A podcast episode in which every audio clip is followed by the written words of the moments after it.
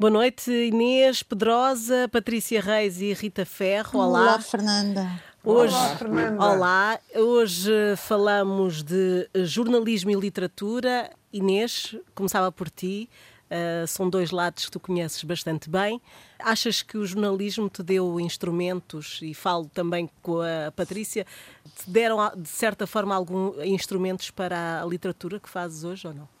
Tudo que, tudo que nós fazemos nos dá instrumentos para a literatura, uma vez que a literatura uh, nasce também da nossa experiência, da nossa vivência, uh, e por isso, claro que sim, Uh, mas quando, quando pensámos neste tema, o que eu pensei basicamente foi porque é que, quando precisamente eu sou jornalista e escritora, como a Patrícia também, e há uma, uma coisa curiosa: é que quando nós somos apresentadas enquanto escritoras em qualquer lado, vai sempre jornalismo, jornalista e escritora. Ou escritora e jornalista, tanto faz. E porquê é que quando uma pessoa é professor de liceu ou professor universitário ou médico psiquiatra, só para, assim, profissões que muitos escritores têm, não é? Ou médico, sem ser psiquiatra, não se diz quando se apresenta essa pessoa numa sessão pública ou em qualquer coisa do, do estilo, não se diz uh, a professora e jornalista, ou médica e jornalista, ou engenheiro e jornalista, e, e escritor, digo, o engenheiro e escritor, o médico e escritor. Porque é que uh, poderia ser por se achar, e eu, eu até partilho dessa ideia, que jornalismo e literatura são duas áreas da escrita, são, uh, são duas, dois, dois enfoques sobre a realidade através da palavra, da arte da palavra, e, portanto, faria sentido. Mas, normalmente, uh, vejo que há é uma espécie de preconceito, uh, e penso que esse preconceito, ia dizer uma coisa, que é, é particularmente acentuado em relação às mulheres, ou pelo menos também porque as mulheres escritoras têm mais dificuldade em ser levadas a sério ou em ser uh, consideradas pelo seu trabalho de ficção do que os homens. Lá está a tal coisa, um romance, uma mulher pergunta-lhe logo se é sobre o amor ou acha-se logo que é sobre o amor. Todos os romances são sobre o amor, os do Tolstói os do Garcia Marques também. O Garcia Marques foi jornalista durante muitos anos e escritor e não lhe pesou essa coisa de esse ónus de ah, é, uma, é um jornalista que subiu além da sua gamela, digamos assim. uh, ou, ou mesmo o José Saramago, ou muitos outros. Mas há, uma, uma há um intuito de, de, diminutivo e há, por outro lado, um escrutínio muito maior para uma Ora pessoa bem. que é jornalista. Uh, e há um escrutínio de, uh, que tem a ver com. É um escrutínio moral, se quisermos, em última análise. Uh, e de, muitas vezes a pessoa que é jornalista, que é escritora, até acontece. Uh, pergunta-se muito mais vezes, precisamente, em que é que o jornalismo influiu? Do que em que é que o facto de dar aulas influiu? Ou em que é que o facto de ser médico influiu, quando todas essas experiências influem, e também uma fiscalização do tipo de escrita uh, que se usa, se não terá sido contaminado e, portanto, diminuído pelo facto de escrever uh, de, de, profissionalmente com data marcada e sobre uma realidade que não é, não vem da imaginação, que lhe é pedida pelo jornal, é, portanto, há toda uma, uma análise muito mais, um escrutínio muito mais uh, feroz em relação a quem escreve vindo do jornalismo do que a quem escreve vindo de outra profissão qualquer, não é? Concordas Sim. com isto, que é Patrícia? O que é que acham? Eu, eu... eu acho que a Inês, a Inês tem toda a razão. E hum, quando, quando, estava a pensar uh, sobre o que é que íamos falar neste, porque há tanta coisa para falar sobre jornalismo e literatura, sim, sim. Nossa Senhora, um, lembrei-me de uma coisa que tem muitos anos. Eu estava no Expresso, portanto, isto foi nos anos 90 do século passado, e fiz uma reportagem uh, sobre um casal de homossexuais homens. Um, um deles trabalhava no exército e tinha que esconder a sua, a sua relação por ser homossexual e trabalhar no exército. E lembro-me perfeitamente de, de vir muito comovida com a história deste casal eles terem sido de uma enorme generosidade e eu ter chegado à redação do Expresso, que na altura era ali perto, era na de Palmela, perto do Marquês de Pombal, e ter escrito maravilhada e extraordinária com aquele ainda muito romântica a minha ideia, infelizmente durou muito tempo esta ilusão que eu tenho do jornalismo, que é romântica e de serviço público, muito enamorada desta ideia de que é para isto que se fazem jornais, é para contar as histórias das pessoas, as histórias invisíveis, os bastidores. E escrevi um texto, uh, entreguei ao editor, não vou dizer aqui o nome do editor, esse também escreve livros uh, agora, e portanto também é jornalista escritor, uh, e que me diz o seguinte: é pá, desculpa lá, queres fazer literatura? Vais fazer literatura para casa, está-se mesmo a ver que esta história é, é inventada, até porque, por razões óbvias, eles não, deixavam -se, não se deixavam fotografar. E, portanto, não só fui acusada de, de, mentirosa, como fui acusada de ilusionista, como. Bem, tudo o que vocês podem inferir hum. desta história. Acontece, porém, que eu fazia a produção do programa do Júlio Machado Vaz Sexualidades para a RTP e, e consegui convencer o mesmo casal a dar uma entrevista com a voz alterada e em contraluz. Na verdade, tinha um painel à frente deles. E a história era exatamente a mesma. Um, e portanto foi a minha grande vingança. E foi uma maneira de eu poder dizer ao editor: não publicaste, está aqui, passou na televisão, está aqui uma cassete, arranjei uma cassete só para ele, está aqui, vê. E hum, da próxima vez que me quiseres chamar escritora, uh, chama-me de outra forma. Basicamente. Eu não tinha publicado nenhum livro à época, eu tinha 20 e poucos anos, 21, 22, já não sei, 23, 22 anos aí, um, e levei aquilo muitíssimo a mal. Muitíssimo a mal. Porque se há uma coisa que um jornalista sabe, mesmo um jornalista que é escritor, é que uma coisa é uma coisa e outra coisa é outra coisa. Grande o jornalismo uh, responde a perguntas. Tem um lead, é uma, é uma técnica, responde a perguntas. Uh, perguntas concretas. O que é que aconteceu? Onde é que aconteceu? Quando é que aconteceu? A quem é que aconteceu? E, preferencialmente, porquê é que aconteceu? Não é? Uh, a literatura lida com o tecido emocional, lida com as questões existenciais, lida com a psicologia do ser humano, com o sentido humano, com a condição humana, se estivermos a referir assim de uma maneira mais lata, o que vocês quiserem, mas não obedece a, estas, a estes critérios técnicos do jornalismo. E para mim isto sempre foi muito claro. Uh, muitíssimo claro mesmo. E mesmo quando faço uh, reportagem para mim, que é pesquisa para mim e vou buscar as minhas ferramentas enquanto jornalista para pesquisar determinados temas e eu acho que a Inês faz exatamente a mesma coisa. Eu depois quando me sento para escrever um romance é um romance, não é uma reportagem. Não é? Isto aconteceu, por exemplo, com as crianças invisíveis. Eu fiz uma pesquisa exaustiva, mas depois quando fui escrever não decalquei história absolutamente nenhuma. Não, não me limitei a reproduzir, porque senão isso tinha um nome, chama-se jornalismo uh, literário, jornalismo narrativo, chamado jornalismo, antigamente dizia-se o jornalismo à americana, e não foi isso que eu fiz, eu fiz um romance. Uhum. Um, portanto, é, é, difícil, e a Inês tem razão, parece que o escrutínio, quando se, quando se foi, ou ainda se é, e eu acho que não se deixa de ser jornalista, de alguma forma, um, o escrutínio é muito grande e é difícil, e é quase como se fosse uma coisa menor. É quase como se tu tivesses num esforço extra para chegar à literatura. E na verdade nunca vais chegar, se calhar nunca lá vais lá chegar, estás a ver? Um, e isso é muito irritante também, devo dizer. Rita, achas, concordas com o que elas disseram? Olha, quando a Inês estava a falar, eu peguei aqui no meu Google e fui ver um caso do Miguel Sousa Tavares e que diz, uh, a Wikipédia, é um jornalista, editor, escritor e comentador político português. Bom, a gente não pode estar a dizer, é um bocadinho empírico eu estar a dizer isto, mas eu nunca notei que houvesse aqui um sexismo um, neste aspecto. Se, só, só no aspecto em que Inês falou, em que se apresentam as mulheres como jornalista e escritora mais do que os homens. Eu não, não, não noto muito isso. Há, de facto, um preconceito. Eu acho que há. Uh, talvez uh, por duas razões. Vamos, vamos resumir as, os milhares de, de, de, de subprodutos do jornalismo em três: o jornalismo social, o jornalismo cultural, o jornalismo político.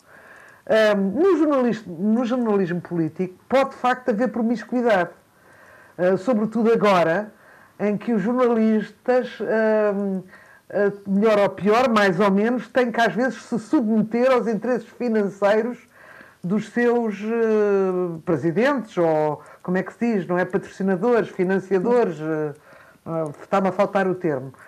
E, e podem ser matéria de desconfiança, enquanto um escritor pode falar de tudo, mas como não está ligado a nada, a nenhum poder, e a, e, a, e a, verdade é que o jornalismo é um poder e tudo aquilo uhum. que é um poder, um poder, eh, é claro que a literatura também é um poder, mas é um poder mais metafórico. O jornalismo é mesmo um poder, ou seja, que está sujeito a pressões, não é, uh, políticas e não só, de todas as ordens, e portanto é difícil manter a linha no jornalismo. É claro que grande parte, a maior parte, será impoluto, mas é cada vez mais difícil, não é? E a gente tem assistido um, a, a, grandes jornalistas demitirem-se por já não se. Uh, por, por, por não, não conseguirem estar debaixo de uma servidão em relação à cor uh, política ou religiosa, ou seja o que for, financeira, dos seus uh, ai, está-me a faltar o termo. Como é que se chama uma pessoa que, que é dona do jornal? Tem um, aqui, tem um nome, pronto. É um... Não vou dizer, os proprietários, não os proprietários, tem um, um nome agora. acionista maioritário. Os acionistas, exatamente. Sim. Pronto, era isso que eu queria dizer. Obrigada, Patrícia. Portanto, há aí coisa. O outro preconceito é que, por vezes, a forma de fazer a notícia, o relato jornalístico tem características próprias, não é? até porque tem que prender a pessoa rapidamente, um, diferentes da do natural prosador. Portanto, o que eu vejo é muitas vezes os escritores ou as pessoas em geral, os leitores em geral, notarem na prosa, um, na, na, prosa de escritores que são também jornalistas, esse, esse cunho que pode ser, num caso, muito bom e ajudar, e, noutro caso, diminuir a obra. Um cunho de jornalista. Uh, uh, e, por outro lado, há, há, há autores, há escritores uh, que, faziam, que fazem verdadeiras peças literárias. Eu hoje, por acaso hoje, não sei quando é que este passa, mas nesta hora de gravação saiu a entrevista que o meu avô António Ferro fez ao Hitler, que é uma peça literária, não é? uma verdadeira peça literária e há muitos escritores que conseguem ter uma personalidade. E agora, por acaso, até estamos a notar muito isso, para o bem e para o mal, nos jornalistas de informação, nos nossos telejornais. Eles estão a emprestar à notícia que devia ser feita com a maior isenção um juízo moral. Não sei Sou se completamente notam. contra. Sabem do que é que eu estou a falar, não sei sabem? absolutamente, sei absolutamente, pronto. sou completamente contra isso, não é jornalismo, é outra coisa. Mas, mas, mas noutros casos não, não é por julgamento moral, é porque o estilo de um autor, de um verdadeiro escritor, se impõe. No caso do meu avô, ele era escritor e era jornalista. E o seu estilo de escritor impõe-se ao, ao estilo, vamos dizer assim, tradicional do jornalismo. Era isto mais ou menos que eu tenho a dizer. Inês, uh, queres dar continuidade uh, ao que uh, a sim, Rita estava a dizer? Sim, sim. Um, é evidente que eu, eu acho que hoje em dia o jornalismo está em crise e não, é, não está em crise só por causa agora, recentemente, com esta pandemia, falou-se muito e até de, e, e o próprio governo decidiu dar um apoio especial aos jornais, porque são fundamentais para o, para o pensamento crítico. Ora, eu penso que os livros também são fundamentais para o pensamento crítico e que não, não se vê nenhum apoio, o apoio que foi anunciado para editores, livreiros, eh, já nem falo de escritores, foi ridículo, patético mesmo e, e, não é nada, enfim. Mas uh, fala-se da necessidade do jornalismo para estimular o pensamento crítico e eu, eu penso que o jornalismo entrou em crise precisamente porque deixou esse papel na voracidade de seguir. Inês. E a Inês foi-se. Estava a correr muito bem. Isto, eh, era, isto é uh, rádio nos tempos de pandemia. Exatamente. Exatamente. Uh, Haja paciência. Que a Inês já estará em condições de falar connosco. Não, não está. Uh, vamos ter que, que seguir. daqui a pouco voltamos então à, conversa com a Inês, ou a Inês voltará a estar connosco, mas ainda falando do, do jornalismo, uh, eu, eu li uh, um jornalista a dizer que grande parte hum. da melhor literatura portuguesa atual se tem forjado no jornalismo. O que é que vocês pensam ah, sobre bom, isto? Se tu pensares que a, que, que a malta precisa de ganhar dinheiro, todos nós escrevemos nos jornais, incluindo a nossa Rita, mas o Água Lusa também, mas o João Torto também, mas o Zé Luís Peixoto também, mas o Walter também tem uma crônica crónica, mas a Lídia Jorge tem uma crónica na rádio. Então, mas. Uh, pois, mas há, há, uma diferença entre escrever, entre, entre crónicas e, e até a escrita de jornalistas, a opinião de ah. maneira geral, e, e, a notícia política, não é? Isso é Sim. é que é, é uma área mais vulnerável. Uhum. Ah, Inês, já estás connosco?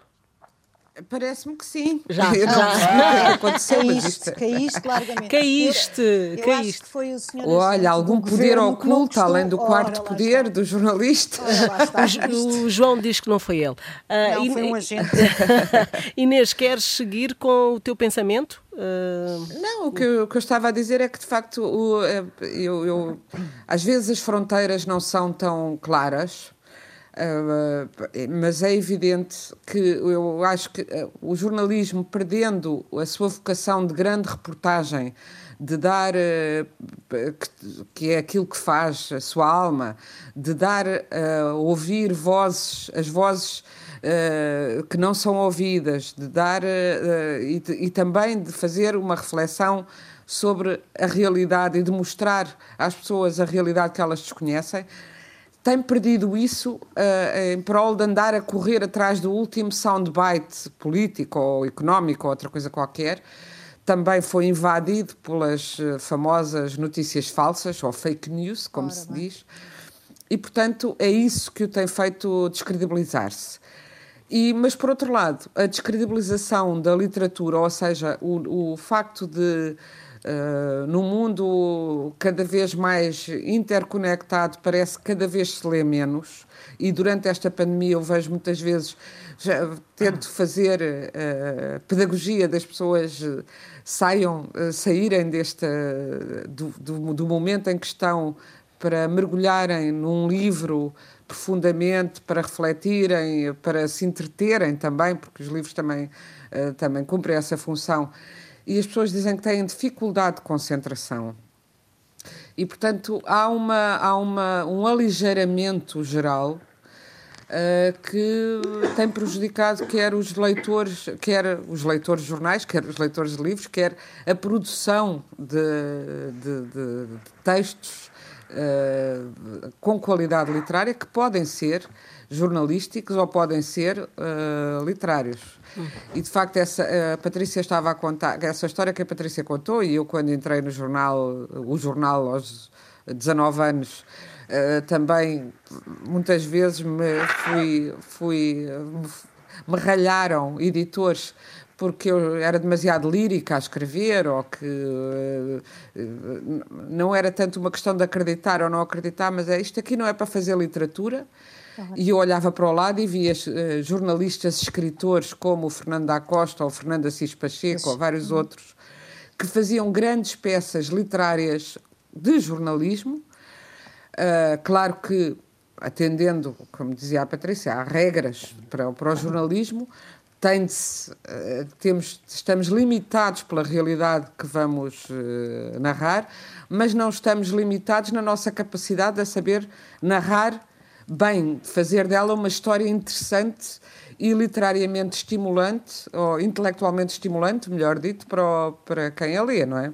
Essa é, eu... eu acho que é uma das características comuns, é o saber contar sim, sim. uma história, uma boa história. Exatamente. Seja escritor ou sejas jornalista, não é? Quando falamos da reportagem, não estamos a falar de, da pequena notícia, estamos a falar de uma reportagem. Da grande reportagem, da grande que é, reportagem. Que é a alma do jornalismo Exatamente. e que tem desaparecido muito. Pois, a verdade é essa, porque implica tempo, implica pesquisa, implica tempo também de reflexão sobre a forma como se escreve, o ângulo porque não há objetividade, há sempre um ângulo.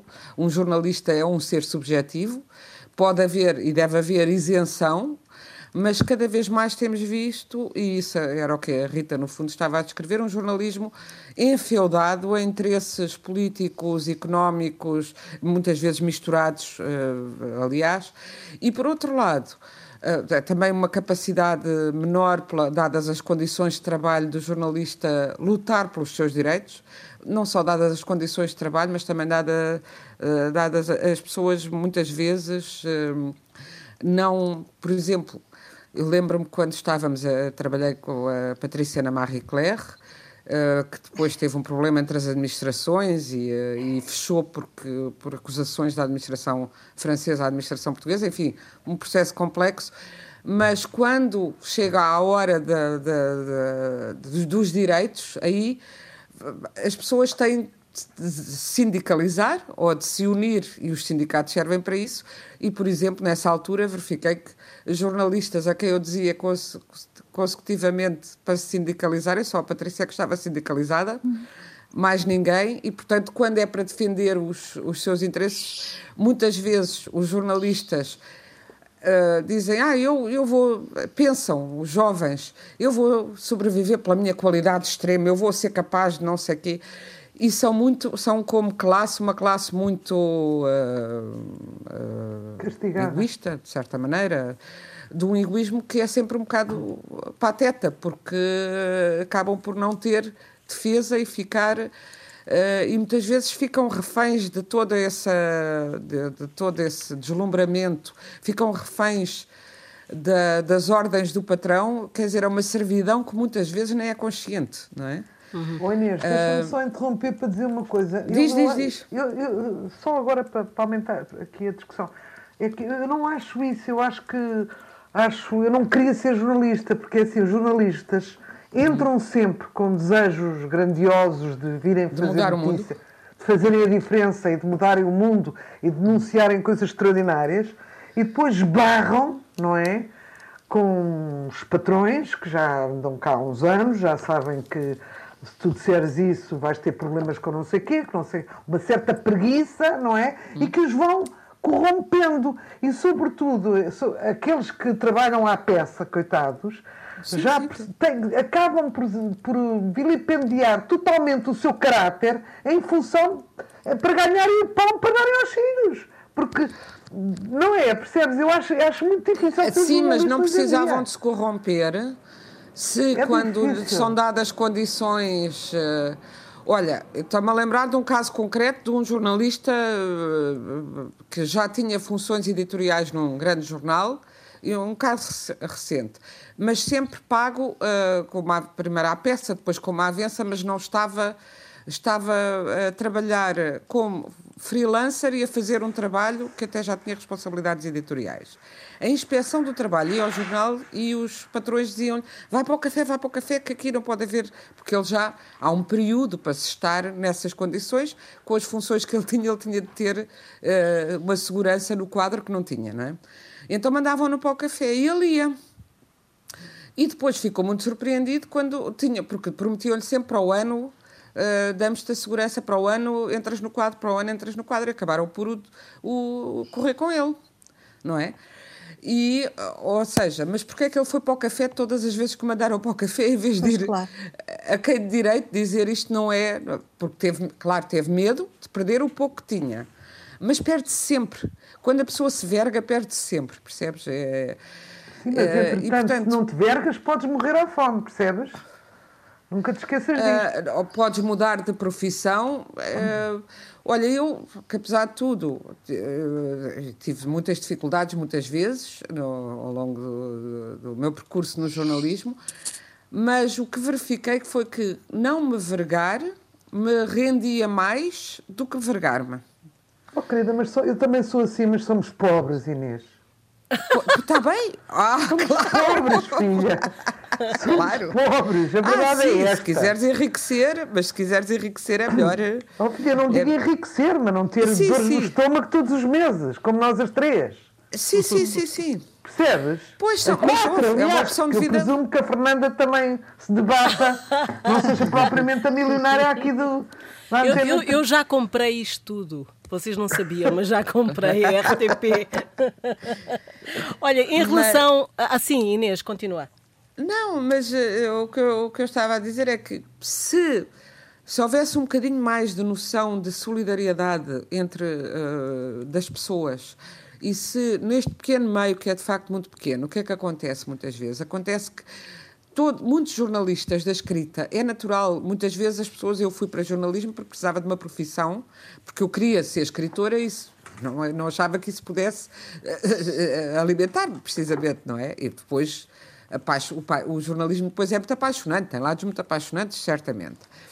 Mas uh, o que não devia o que, o que facilitava era que os próprios jornalistas não tivessem, tivessem um, que muitas vezes são acusados de ser corporativos, em certas coisas até serão, mas também são muito pouco solidários e muito dominados por uh, não sei se pela inveja, porque eu quero escrever um livro e então aqueles que estão ao meu lado que já escreveram, eu vou ignorar vou ignorá-los mais do que a, quais, a quaisquer outros, porque eu também queria.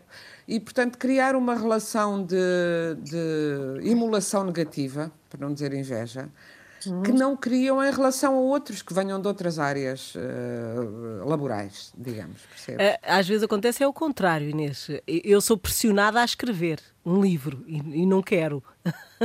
Pressionada por editores.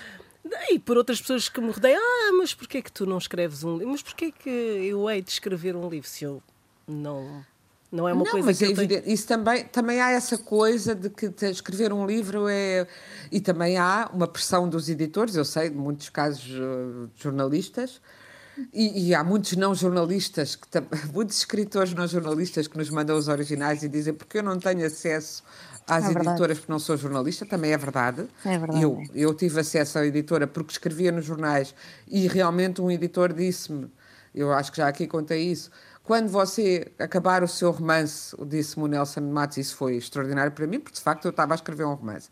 Mas eu sei que há muitos jornalistas que não querem escrever romance ou outra coisa, que são pressionados porque os editores acham, eh, eu acho que candidamente, digamos, que a pessoa já tendo um certo nome, uma exposição pública, terá mais facilidade de uh, ser visto e do livro chegar a leitores do que não sendo. Uh, e, portanto, há essa pressão também. Também é uma, uma tontice, percebes? Hum. É... Eu estava-me a lembrar agora, eh, mudando um bocadinho a, a conversa, um, Gabriel Garcia Marques, que, que adorava o jornalismo, não é? E os jornais, sim. E dizia que o jornalismo uh, lhe deu instrumentos para a literatura e que o escritor escreve para sempre e o jornalista para o momento. O que é que vocês acham sobre isso?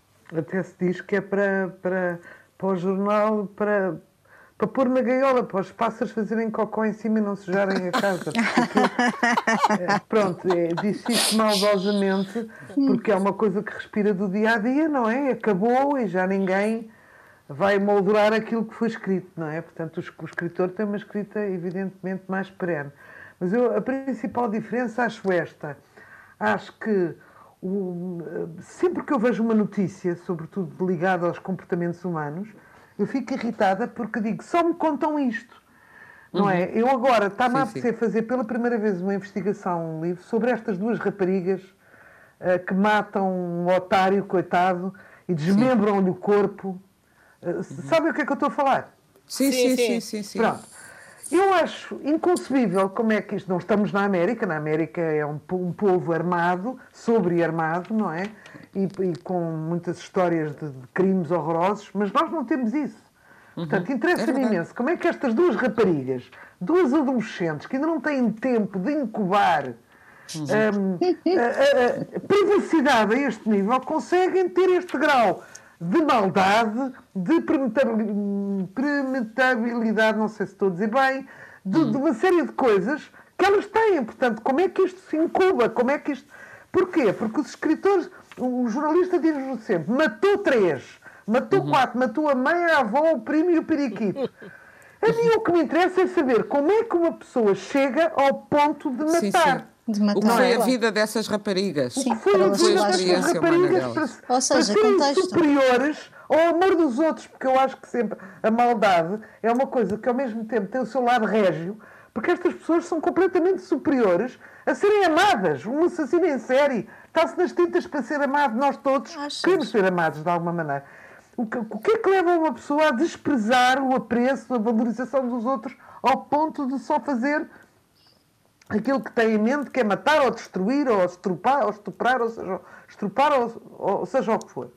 Uhum. Uh, Faz-me faz bastante impressão isto. Portanto, uh, a literatura muitas vezes começa onde uhum. acaba o facto, não é? E o jornalismo sim, sim. é de factos. E a, e a partir daí há uma outra história toda que é talvez a mais interessante, não é? é porque, como é que a Isabel dos Santos chega aqui, uhum. uh, chega a sim, este ponto de, de domínio uh, total sobre um país, não é? Sim. Como é que tudo isto é muito mais interessante do que os milhões que ela que ela Ou seja, terá sonegado ao dizer... governo, não é? Uhum. Uhum. O que tu estás a querer dizer, Rita, é que se existisse jornalismo de investigação, que era aquilo que a Inês estava a dizer há pouco, nós se calhar até teríamos respostas a essas perguntas. Mas não se consegue fazer na hora. Não é? Não, não se consegue fazer na hora. Mas e não há investimento é para se fazer. sempre. Ora, o livro vem sempre a posteriori, porque uh, se, ela, se, ela, se fulano rouba hoje, uh, não, vamos, não vamos ter tempo à notícia da manhã de dizer o antecedente todo psicológico dessa, dessa pessoa. Oh, Rita, é? mas devíamos ter na próxima semana ou daqui semana a 15 dias uma reportagem de É verdade, é verdade, sim, senhora. E já houve tempo em que isso era comum nos jornais. É verdade. Eu é verdade. publiquei na Sibila um livro da, da Maria Antónia Paula, que fez uma carreira de jornalismo muito sobre esse tipo de histórias a mulher que mata o filho, o que é que faz uma mãe tornar-se homicida do filho, ou uh, muitas dessas histórias que vão dar a ver um, um país uh, profundo que não é conhecido, não é? Exatamente. E eu, isso tu dizes, eu também, quando aquela, agora lembrei-me da rapariga que matou a mãe com o, com o marido há, há pouco, há um ano ou coisa assim, também fiquei à espera da grande reportagem sobre isso, que não vi. Nunca vem, Lá nunca está. vem. Pois, é. Lá está. Exatamente. Vamos uh, falar das sugestões? Vamos falar Patrícia. Eu acabei de ler pela segunda vez uma coisa do Torrente Balaster que se chama A Bela Adormecida Vai à Escola. Pá, e que é delicioso, porque é uma, eu precisava de uma coisa que me divertisse e achei, olha, vou uhum. reler novamente. Não sei se vocês já leram, uhum. mas passa-se alguns numa monarquia uh, constitucional, na, alguns, e é uma sátira inacreditável. Há um, um jovem monarca uh, que encontra de facto a Bela Adormecida, vá, que tem um, um, feitiço em cima desde o século, não sei, XV ou XVI ou coisa que o valha, e, e, todo, todo o poder do reino muda e todos, uh, toda a gente à volta deste jovem monarca procura que ele não vá, não vá beijar a dita da princesa. Uh, os sindicatos organizam-se para saber quem é que vai educar a princesa. Bom, enfim, é delicioso, é mesmo uh, maravilhoso. É um livro antigo, saiu na caminho. Uh, saiu na caminho esta edição que eu tenho na minha mão é de 1996, portanto é, é bastante velhinho. Mas se puderem ler, uh, ele, este homem tem, é uma tradução do António Pescada, que é um muito bom tradutor, e o Balaster tem este livro que eu gosto muito, e tem outro que é o Dom Juan, que se puderem também é uma pequena pérola para estes tempos de pandemia. Rita. Olha, eu vou ler eu, eu, aqui os livros do confinamento são o Humus, do Raul Brandão, que nunca li no campo. É um Humus, que é uma, coisa, uma obra extraordinariamente ligada à terra e, ao, e às raízes e, à, e, ao cheiro da terra e das plantas e da fauna e da flora. E eu nunca tinha lido no campo e vou reler porque acho. É talvez um dos meus livros favoritos. O Humus do Raul Brandão. Eu não releio muitos livros, mas este já vai ser a terceira vez que eu vou ler. Tenho o Stefan Zweig. Já... Desculpa, a Rita, posso só aqui interromper muito rapidamente? Diz. O que é que te traz numa terceira leitura um livro? Uh, é muito raro. Eu ah, tenho tanta coisa para ler que se leio uh, penso, não vou, ler, não vou ler outra vez porque tenho um que não, nunca li. Uh, agora, quando sou, quando sou completamente fascinada, como é o caso do, do, do, do Humus do Raul Brandão, um, penso. Há uma coisa que eu noto, é que, por exemplo, coisas que toda a gente nota, não é? Que, que achou extraordinárias, uh, por exemplo, na infância, na adolescência já não acha nada e depois, quando chegamos à idade adulta, não, não, não, já não resiste ao tempo. Um, outras, em cada leitura, acrescenta-nos mais. É o caso deste Humus. Eu vou sempre lendo com mais profundidade, consoante também o meu grau de conhecimento, não é? Uhum. Portanto, li aos 20, li aos 40 e agora vou ler aos 60 e tenho a certeza que me vou fascinar uh, ainda mais. O, o, outro livro é o Stefan Zweig, uh, o autor que eu estou a ler, A Carta, a Carta de uma Desconhecida. É um, é um, um li bastante o Stefan Zweig na minha adolescência Uh, li biografia, li viagens, li aqueles livros em que ele falava do Balzac, do Dickens, do Dostoevsky, li livros em que ele falava de, de grandes músicos, um, mas, mas nunca li este, em que ele fala uh, basicamente no amor e, e, pronto, e como é, ele morre como morre, não é? Ele tem um pacto, um, chama-se um pacto de morte, um pacto de sangue com a mulher e matam-se um, no Brasil. Um, e portanto tinha uma profunda ligação à mulher. E eu gosto, é por aqui que eu vou saber um, uma coisa mais secreta nele, que é a forma de amar. E tenho também do José Rodrigues, o José Rodrigues Miguel, gente de terceira classe. Não sei se as meninas leram. Um, não. Eu, eu li há muito tempo e não me lembro. E conheço mais como contista e, portanto, hum, é um livro que eu estou agora a reler. Inês. Olha, eu, eu queria começar por sugerir um livro que a Rita uh, já falou num, uns programas atrás, mas assim, muito em passant, até com algum pudor, porque é do pai dela, e que foi agora reeditado precisamente em cima desta pandemia e das livrarias fechadas, por isso as pessoas podem não ter dado por ele como devem dar, que é, para mim é um dos livros mais importantes que se escreveram uh, sobre Portugal, sobre a história de Portugal e sobre uh, o que é isto de ser português. E, portanto, é um ensaio, uh, um grande ensaio, é um livro grande, que começa com o, o dialbar de Portugal, com a primeira parte chama-se mesmo Introdução ao Portugal Arquétipo. O que é que faz com que este país mais antigo da Europa exista e, e, e, tenha as características singulares que tem, não, que tem, não é?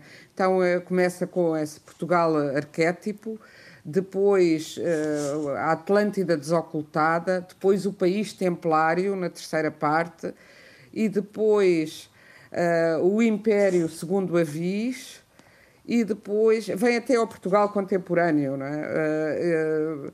Portanto, o, o, conhecimento histórico, a razão estética de, de, de, Portugal ser este país com uma história fortíssima, foi um país imperial, um pequeno país com fronteiras uh, antiquíssimas. Aquilo que nos faz, o que é que é isso de ser português? De uma forma muito erudita e acessível, como era uh, típico da escrita do António Quadros e eu recomendo muitíssimo que agora que, que temos mais tempo, mergulhemos nesta reflexão acompanhados pelo António Quadros.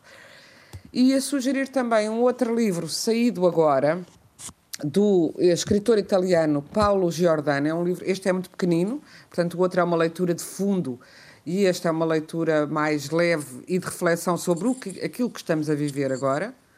Chama-se Frente ao Contágio, é uma edição Relógio d'Água e é um ensaio desse que foi o autor do famoso romance A Solidão dos Números, Primos, primos. que, o, que o internacionalizou, bom, foi o seu primeiro romance, é um, é um romance fantástico, de facto. E ele agora faz um, um, um ensaio que transformou num pequeno livro, são 65 páginas, sobre uh, aquilo que que, que, podemos aprender com esta epidemia. Diz ele às tantas, não quer perder aquilo que a epidemia nos está a revelar sobre nós mesmos.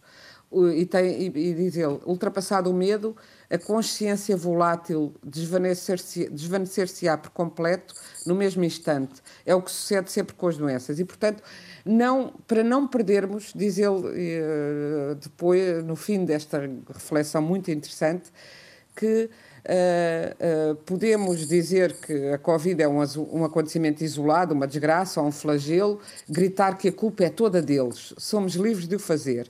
Ou podemos esforçar-nos por atribuir um sentido ao contágio, fazer um melhor uso deste tempo, empregá-lo para pensarmos naquilo que a normalidade nos impede de pensar.